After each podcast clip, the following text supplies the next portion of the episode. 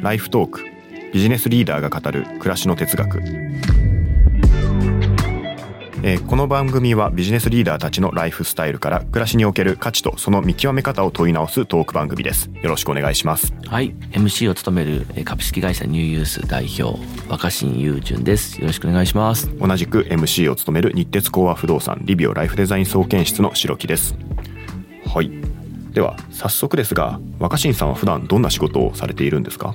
そうですね。あのできればちょっと職業不明で生きていきたいと思ってるんですけど、まあそう主にはまあいろんなこう企画プロデュースをする会社を独立しても長い間はい。やってまして、それからあのまあ僕大学で研究ずっと続けていて、まあ、人間関係やコミュニケーションの分野で、まああの大学教員も兼任しながら、まあ、大学で授業もしてるんですけど、他にいろんな企業とか町とか学校とかと共同研究したり実験的なプロジェクトをやってまして、まあ、それが自分の企画業とその大学の研究とこうい一体になってて、まあ、そこから気づいたこととか感じたこと学んだことなんかをまあいろいろこうまあ発信したりとか、まあ、最近はそれがななぜかですねちょっとあのいろんな情報番組とか出て、まあ、偉そうに喋るみたいなことをやってます。めちゃくちゃ見てますありがとうございます。はい。ありがとうございます。そしたら私もですね、自己紹介軽くさせていただきます。はい。はい、私はですね、日鉄工和不動産の住宅事業本部のリビオライフデザイン総研室というところでですね、主にあのマンションのブランドリビオっていうところの、まあ、あのブランドマネージャーという形でブランドに関わる取り組みですね。あの、はい本当に広告をどうするみたいな外向きの戦略から内側であの社内の方々に向けてどういうふうにブランドのコミュニケーションを取っていくかっていうところの戦略の構築から、まあ、立案発信までずっとやっているっていうところでありますとか他にもですねあの新規事業みたいなところもあの既存のマンション事業じゃないところで不動産業をどう作っていくかっていう新規事業のあの立ち上げなんかもやったりしております。であの、まあ、個人でですですねあの会社を持っておりましてそこではあのローカルでの事業開発っていうところを主にやっていて、まあ、ちょっとちっちゃく本当にスモールなんですけどもあの古民家の再生だったりですとかそれを農泊施設にしてそれを運営していくみたいなことだったり、あのまあ、サウナ作ったりとかしてあのそれを運営したりあとは地場の大手企業への新規事業のコンサルみたいなことも入らせていただいているというところもやってたりするので、まあ、ちょっとこう都心で不動産開発っていうところとローカルでの仕事っていうのを二刀流で今やっているような形です。もういいですね。はい大企業で、ね、ブランドマネージャーをしながら、しながら、はい個人では古民家再生とか、はいサウナ作ったりみたいな。はい、多分今もうなんかね、最も憧れられる、あの、ちょっ 社若手社会人像、そのままじゃないですかとち。ょっといいとこ取りをさせてもらっいやてます。ーそれでなんかなとにかく白木さん声がいいですよね。もう目閉じてたらほぼこれショーン・ケイさんと話してるのかなみたいさんとな感じなぐらいですね。太くて渋い声と癒されますね。これ小学6年生くらいからこの声で、あ、言われてたんですか？言われててちっちゃい頃結構コンプレックスで。あ、そうですか。はい、あの電話出てもお父さんと間違われるみたいなことがあ結構あってあ、そのまま喋りそのまま喋続けられるるでも何言ってるか全然わかんなくてもうちょっと困っちゃってみたいなはことなのでい。いやいや、今はでもこれで大活躍ですよね。本当ですか、はい。ぜひ、インテルさん、次は白木さんに広告のお仕事を。ぜひ、あはいのお待ちしておりますインテル入ってる。はい。ということでよろしくお願いします。よろしくお願いします、はいありがとうございます。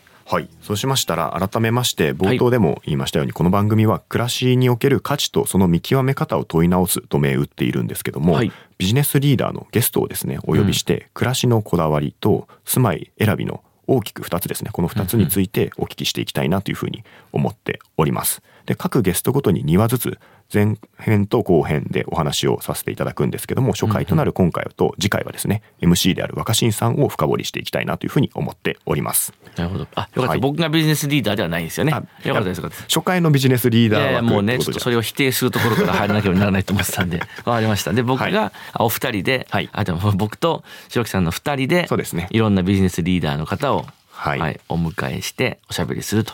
はい、そういう形になっております。はいということで早速本編に入りたいと思います。はいでは最初はですね若新さんの暮らしのこだわりについて一問一答形式でお答えいただきたいなと思います。はいよろしくお願いします。しましたはい。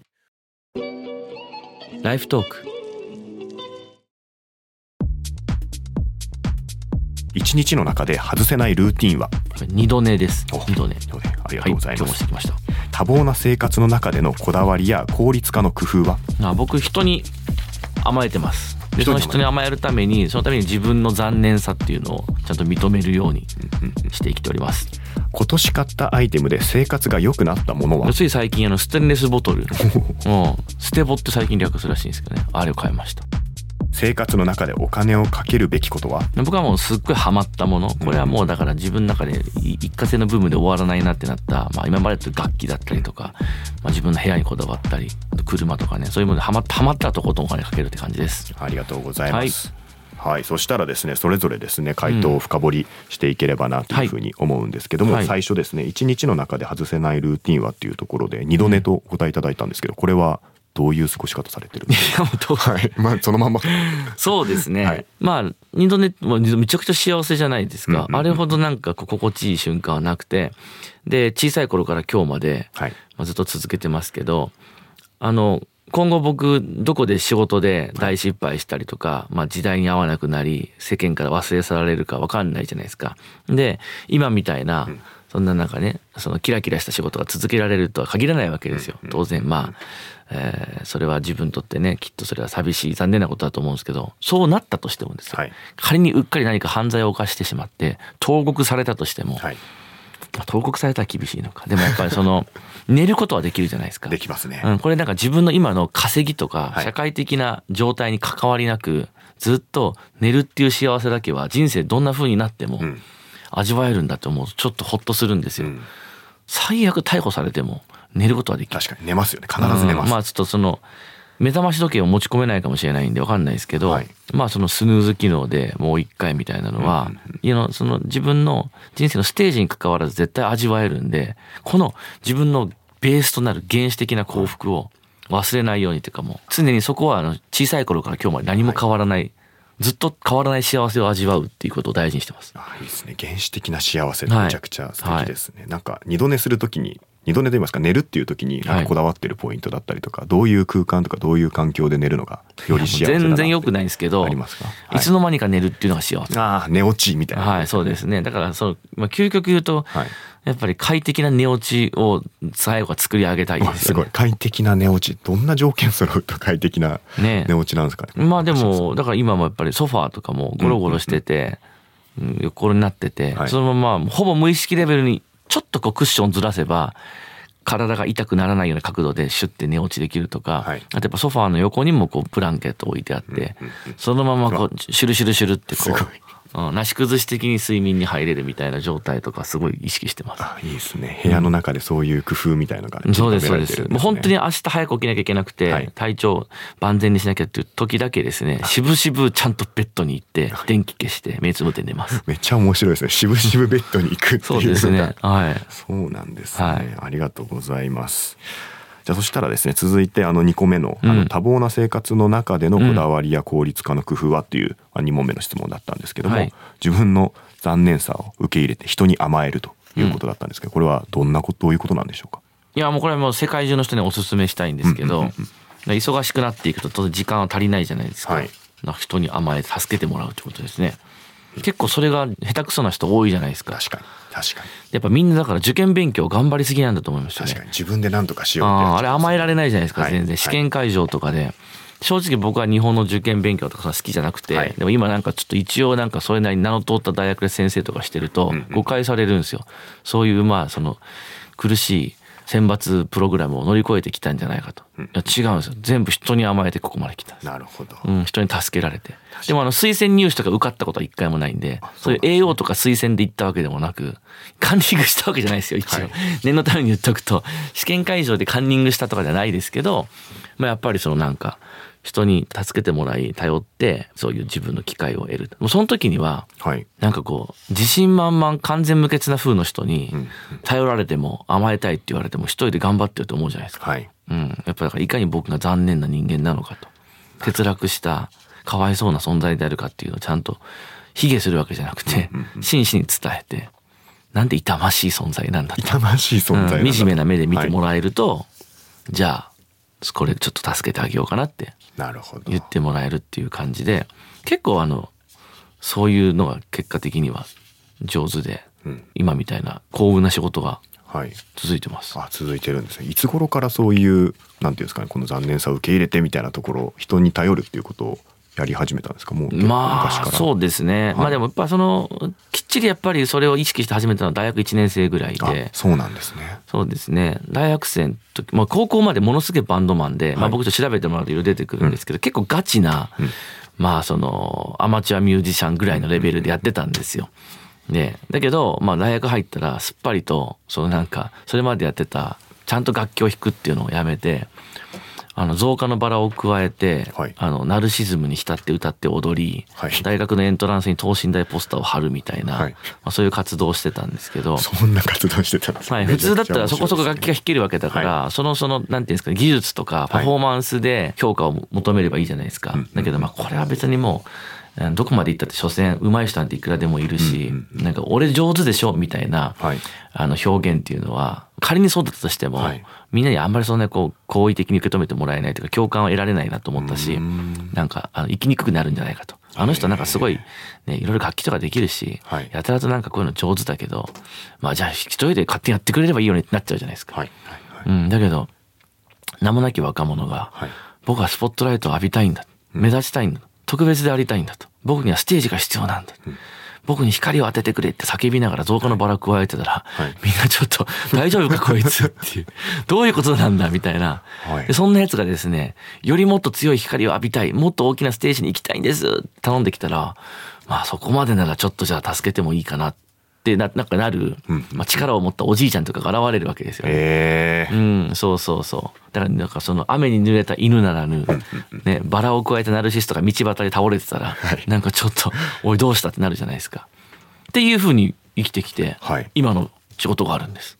そっからもう今に繋がっているっていう感じなんね、そうですそうです。テレビの仕事とかも呼んでもらって、はいまあそのテレビ局の偉い人とかとこう挨拶するときに、いやもうこんなん一回出ちゃったら、ね、うちの親も今日放送を見て、はい。うちの息子はこの番組も出始めたんだとあっちこっちに言うんですよと。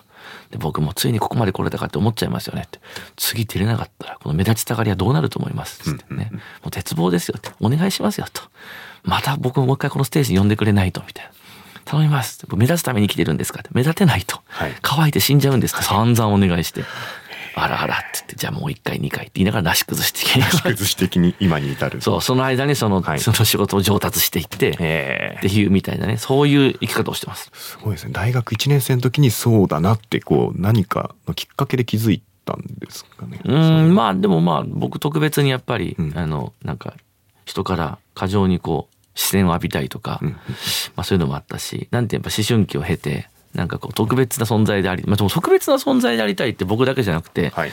世界中の思春期少年少女たちが思うとは思うんですけどまあ、どっかでみんな折り合いつけるんでしょうね。確かに折り合いつけます。僕ははい。折り合いをつけれず、なるほど。引きずってってしまったんですよ。でこの特別でありたいっていうことを引きずったはい。はい。名もなきはい。青年生きていく大変じゃないですか。大変です。何ら実績もないのに僕は特別なんだとかってあの訴えてたらはい。痛すぎるじゃないですか、だからその痛さをはい。どう受け入れて生きていけばいいのかっていうのを真剣に考えた結果ね。まあいきなり名もなき大学生が、とはい。大学の入り口に等身大ポスターを貼るという結論に至りました。すごい結論に至ってますけど、はい。でもそこがやっぱり他の人はなんか痛さとかにやられちゃうと言いますかその痛い自分を封印してちょっと建前とかなんかこう就職活動とかを経てだんだんこうそぎ落とされていく感覚がすごいあるんですけども。ただ痛いだけだとダメなんですけど、はい。痛い痛くて可愛げのある人って世の中いるじゃないですか。なるほど。で僕らはそのだから自分が逆の立場になると、はい。なんかこううん、完全無欠に見えはい。て隙のない人たちのことをわざわざ助けようとは思わないし、頼られたって、まあそのご自ご自分でどうぞってなるわけですけど、うん、なんかそのそういうまあ人間臭さみたいなものを醸し出してる、あの愛嬌ある人はい。はすごい痛くても恥ずかしくてもな気になるしそこまでなんか必死に何かをいやしようとしてるんであればじゃあまあつって手を差し伸べてくれることがある。自分もそういう人には手を差し伸べたくなるよなって思ってですね。そうやって生きていくしかないって言って。いやめちゃくちゃ勉強になりました。ありがとうございます、はい。僕もなんかちょっと目を離すと自分で何とかしようって力んじゃったりすることが結構ああったりするので、ね。やっぱりこう、はい。周りの力を、まあうんうん。お借りしながら生きていくっていうところですね、ありがとうございます。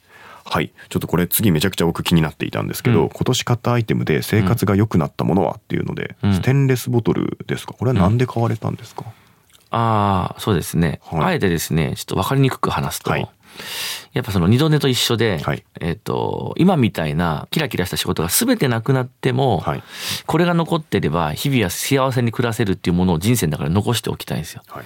それ大事なことだと僕は思ってて、つまりその、いい家とか、いい車とか、ね、豪華な何かっていうのは、今みたいな仕事ができなくなって、収入がめちゃめちゃ減ったりとか、まあ、引退せざるを得なくなったり、年取って体が動かなくなったら、全部続けられないかもしれないじゃないですか。はですよね。そうすると、その時に、それそれがその自分の生活水準というか豊かさの水準になっているとそれを失うことになるわけですよ。でも二度寝は今後僕がどうなったとしてもだ大体ずっと毎日達成できそうじゃないですか。はいでそれを大事にしてるんですね。でもう一個はまあこの後、まあ、何にもそのもうあの仕事ができないギリギリの年金暮らしみたいな状況になったとしても、まあ、僕はあのあのアイスコーヒーのアメリカーノの冷たいのがすごい好きなんですよ。特にまあスタバのアメリカーノアイスアメリカーノはそこそこいい出来なんでスタバのアイスアメリカーノ以上に美味しいアメリカーノもあるんですけど、はいまあ一応その店舗の数からすると、まあ、日本津々浦どこ行ってもスタバのアイスアメリカーノはまあ飲めるんですよね。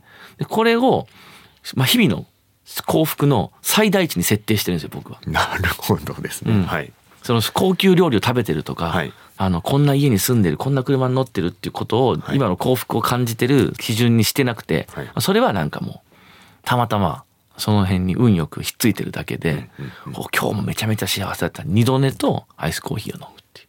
うん。でこのアイスコーヒーをだからキンキンに冷やして飲みたいです、でやっぱりその買って溶けていくじゃないですか、はい。でこうアイスコーヒーっていうのはこう氷が溶けると味が薄まっていってしまうのと、最後ぬるくなってまだあんのに捨てたりするんですよね。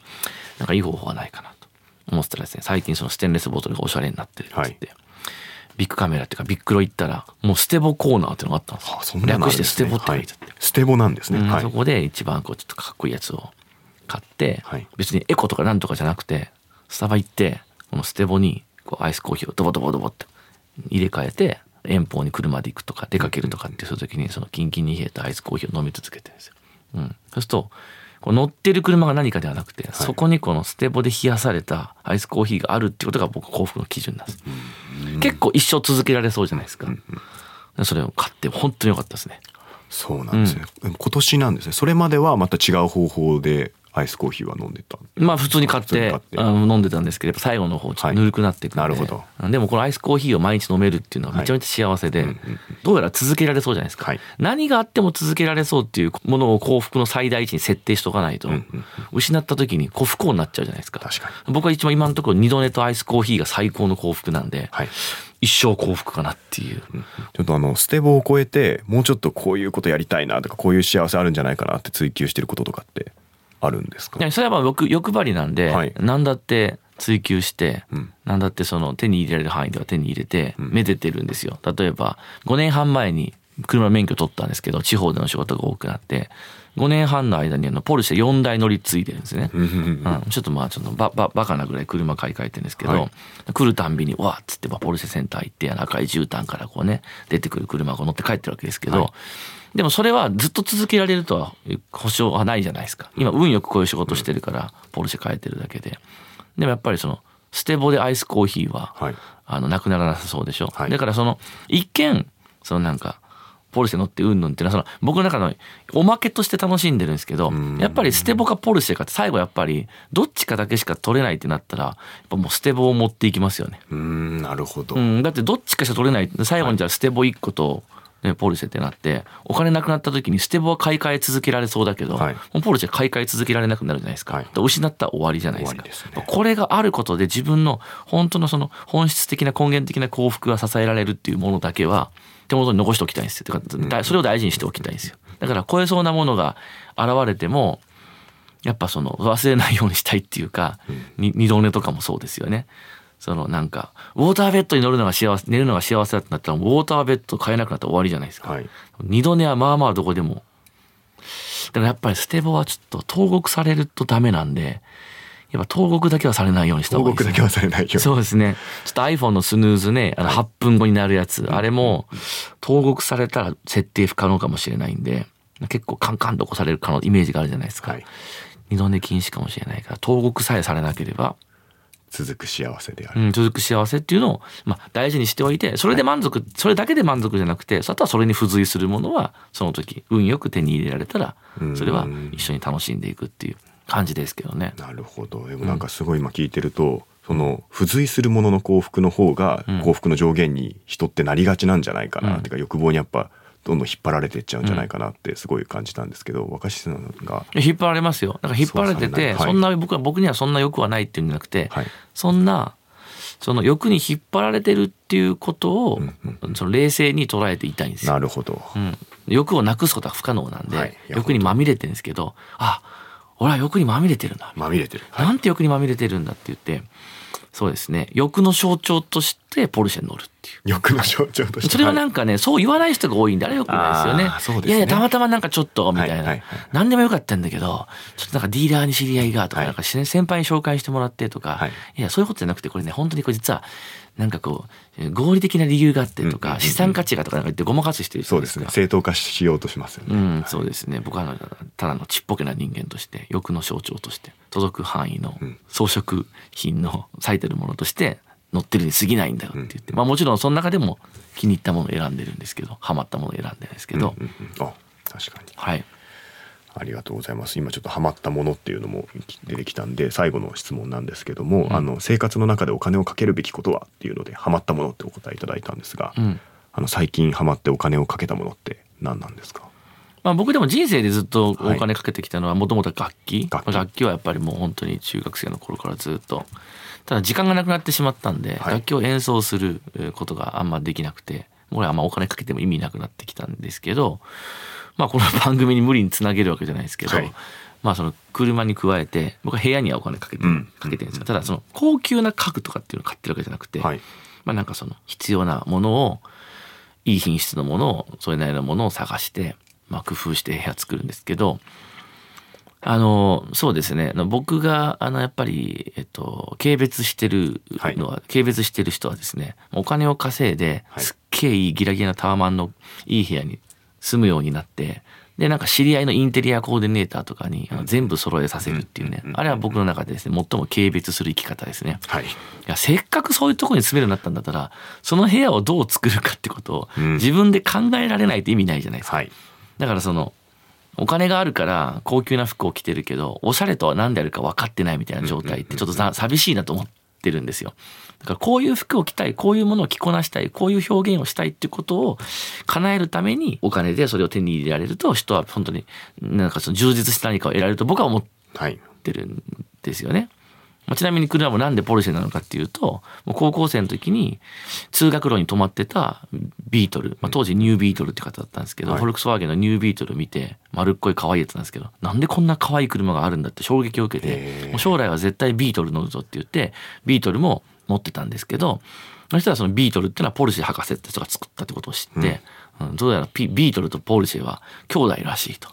ほんでそれで今持ってるつまりそのビートルとポルシェの関係っていうのは、まあ、そのビートルの超高級版がそのポルシェの911って方なんですねはい。もともとだからもう高校生の時にもう一目惚れした形で一番いいのがそこだったんで、手に入れられる順番にもともとそういうものと共に時間を過ごせたらいいなっていうものがあるから買ってるだけなんですよ。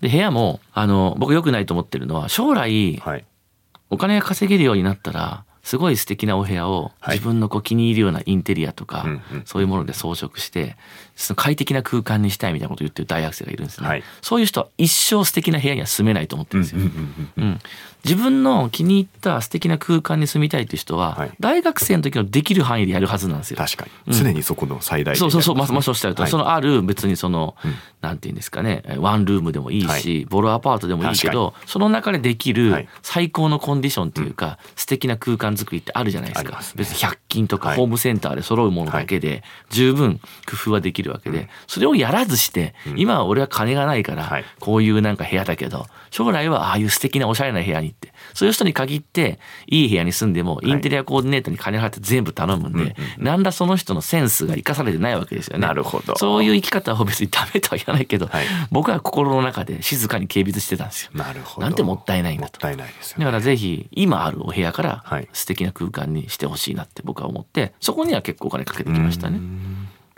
そうなんですね。本当自分がどうこういうふうにしたいっていうことにちゃんとお金を使っていくっていうところ。の、まあそうですね。だからもうお金というか手間ですかね。手間。手間もそうですけどね。考えたりとか。うん、もうだい一人暮らしを始める前から、はい。実家の一人部屋ができた時からすっごいなんかこうその時あるもので、うんうんうん。こうすっごいこだわってはい。あの最初実家の一人部屋の時に使ってたスピーカーはすごいこう立派なスピーカーをなんか置いてたんですけどあのや近所の山の中で不法投棄されてたスピーカーを持って帰ってきてええ。つなげてましたからね。昔田舎の山ってすごい不法投棄されてたんですよ。はいはいはい、うん、そういうなんか古くなったコンポとか。でコンポのアンプは壊れてるけどスピーカー壊れてないってよくあるじゃないですか。もうなんだこれスピーカー捨ててあるぞっつって持って帰って。そこからそれが今たまたまヤマハのいいなんかあのそのサウンドシステムに変わっただけへでー基本は一緒ですよね。なるほうん。どいや本当にその時やれる最大限を常に思考して集めて実現してっていうのをやられてきていると、絶対これた時間オーバーしてますね。確かに。すいません。ちょっといろいろ聞いちゃいました。したね。はい。ありがとうございます。はい。はい、では初回はこんなところで締めたいと思います。次回は若新さんの住まい選びについて聞いていきたいと思います。はい。よろしくお願いしますはい、ありがとうございました。ぜひ番組のフォローや評価をお願いいたします。X、Q、Twitter でカタカナでハッシュタグライフトークでポストしていただくと僕と若新さんがチェックして番組の参考にさせていただきますのでぜひよろしくお願いいたします。それではさようなら。